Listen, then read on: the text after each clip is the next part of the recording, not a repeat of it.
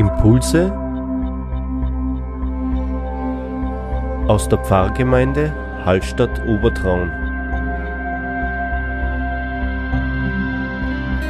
Heute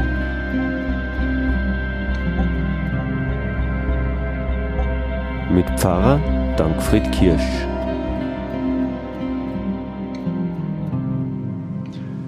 Ich begrüße euch zu unserem Impuls am heutigen Sonntag.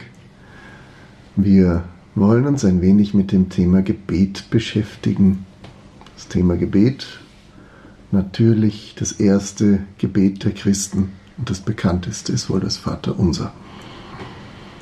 Genau, und darüber wollen wir uns heute ein bisschen unterhalten. Äh, das Vaterunser kennt man ja natürlich, seit man Kind ist. Ähm, aber was bedeuten denn die Worte genau? Die Worte sind Hülsen, der Inhalt. Was ist da drinnen? Das ist für mich grundsätzlich, wenn ich über Gebet rede, immer sehr wichtig. Worte verbinden und Worte schaffen Brücken. Wir haben in der Hallstätter Christuskirche das Vaterunser ausgelegt in vielen, vielen Sprachen und die Menschen aus der ganzen Welt nehmen mit Vorliebe diese kleinen Texte mit. Worte verbinden in den unterschiedlichsten Sprachen. Es geht um ein und das Gleiche. Um was geht es aber? Vater unser oder in manchen Ländern in der Schweiz betet man unser Vater. Und ich glaube, die zwei Worte sagen schon alles. Die anderen Bitten, die kommen, umschreiben das. Vater unser. Wer ist der Vater? Wer sind wir? Wer sind Himmel? Wer ist Erde? Einfach sich in dieses Geheimnis einlassen. Wir beten das im Gottesdienst oft ohne Gedanken uns machen zu müssen. Das ist auch gut so. Wir tauchen einfach ein in den Strom, in den alle anderen beten. Hat das was Besonderes für dich selbst? Du hast es ja ähm, tausende Male in deinem Leben natürlich beruflich und auch privat gebetet. Äh, hat das äh, für dich eine, eine besondere Dynamik, wenn du das äh, mit mehr Menschen gemeinsam machst? Ist das für dich ein Unterschied oder ist das für dich ein Job? Eine gute Frage. Das Schöne, jetzt fange ich mal beim Job an. Das Schönste am Gottesdienst ist, hier muss ich gar nicht denken was ich sage. Es kommt einfach, es fließt heraus. Und das ist gleichzeitig der Hinweis auf das Geheimnis, was in uns hineingelegt ist. Die frohe Botschaft, das Evangelium, Gott ist da. Gott ist unser. Und nicht in einer Form, dass wir jetzt das unsere festhalten und nur für uns, sondern das ist inklusiv. Wir schließen alles mit ein. Gott ist da für uns. Und das ist das Schöne. Darum ist es immer mitten im Job plötzlich eine Überraschung, ein Geheimnis, was einfach da ist. Was mir als quasi Konsument auffällt, ist, dass du das Vaterunser, jetzt du als Person, relativ langsam sprichst, was mir sehr gut gefällt, weil mir das oft überfordert, wenn zu schnell. Ich, ich mache mir da ja meine eigenen Gedanken ja. dazu. Ich glaube, jeder hat seine Gedanken zum Vaterunser wie er sich das vorstellt. Manche, nehme ich mal an, stellen sich da wirklich eine Person vor. Ja, ja. Andere vielleicht die Natur oder ähnliches, ja, als Vater unser oder ja. Alles schön. Äh, aber, aber ich habe da oftmals gar keine Zeit gehabt. Ja. Vor allem bei Begräbnissen, bei Beerdigungen habe ich gar keine Zeit, dass ich darüber nachdenke. Also das wird da obergleiert und dann ist es wieder vorbei. Ja, ja, nicht? Das ist obergleiert. Das ist genau der, der Punkt. Denken sich Menschen was dabei? Sie müssen nicht. Das ist das Befreiende, das Schöne dran. Wir können es einfach beten, ohne was zu denken. Nicht? Kritische Frage, zählt es vor Gott, für Gott trotzdem? Ja, aber man da sind wir genau, da sind wir genau beim Thema, zählt es vor Gott? Was zählt denn vor Gott? Äh, da würde ich evangelisch sagen, allein die Gnade, die uns geschenkt wird und nicht unser Tun. Wir sind hier sofort in der Werkgerechtigkeit. Gebete sind Werke. Und Nein, sind es eben nicht, sondern Gebete sind Geschenke, die uns von Gott gegeben werden, wo wir einfach einsteigen. Wir hüllen uns in diese Decke hinein. Das ist Gebet.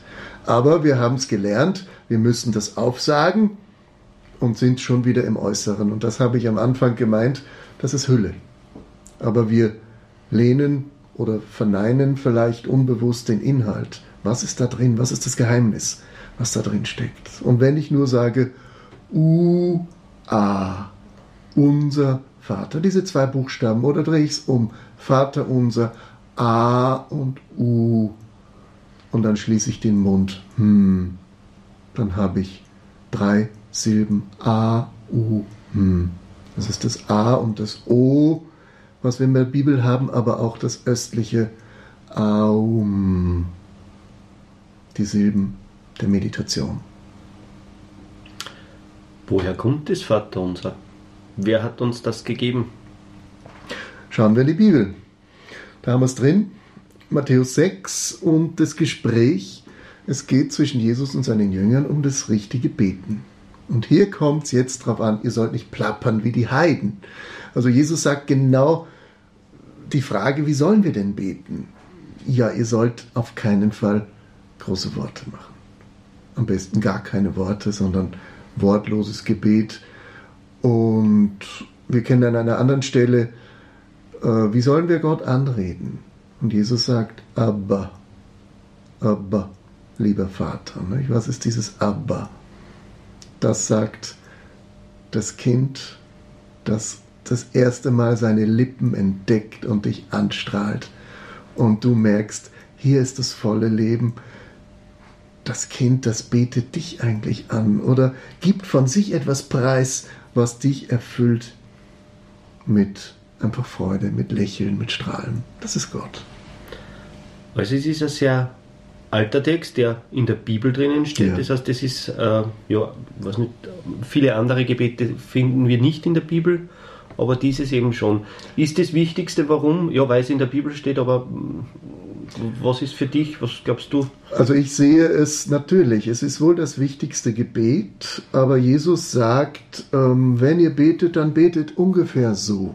Würde ich jetzt einmal umgangssprachlich sagen, äh, er formuliert nicht etwas Fixes, sondern er wirft einfach ein paar Gedanken hin. Unser Vater, du bist im Himmel. Einfach sich hineinhüllen in dieses Gebet. Und wenn wir jetzt die einzelnen Bitten durchgehen, kommen wir auf sehr spannende Sachen, die wir oft einfach überbeten, sage ich jetzt einmal, übers Reden, weil wir zu schnell sind. Ich würde sowieso nur vielleicht über eine Bitte lange nachdenken, sie einfach an den Atem binden, beim Einatmen unser, beim Ausatmen Vater sagen. Immer denken beim Gebet. Mehr braucht es ja gar nicht. Das wäre die Hinführung zum inneren Gebet, auch zum Schweigen, zum Staunen. Gott ist ja da. Und natürlich die Inhalte der Worte, die sind unerschöpflich und die sind immer eine Überraschung. Also wenn ich jemand empfehle zu beten, du kannst es auswendig, das ist wunderbar und das Schöne ist, du musst nicht nachdenken, es kommt einfach aber verweile einfach bei einer Bitte und bete zehn Minuten nur diese eine Bitte. Wiederhole sie einfach oder denk dir was oder denk dir gar nichts, aber verweile einfach darin.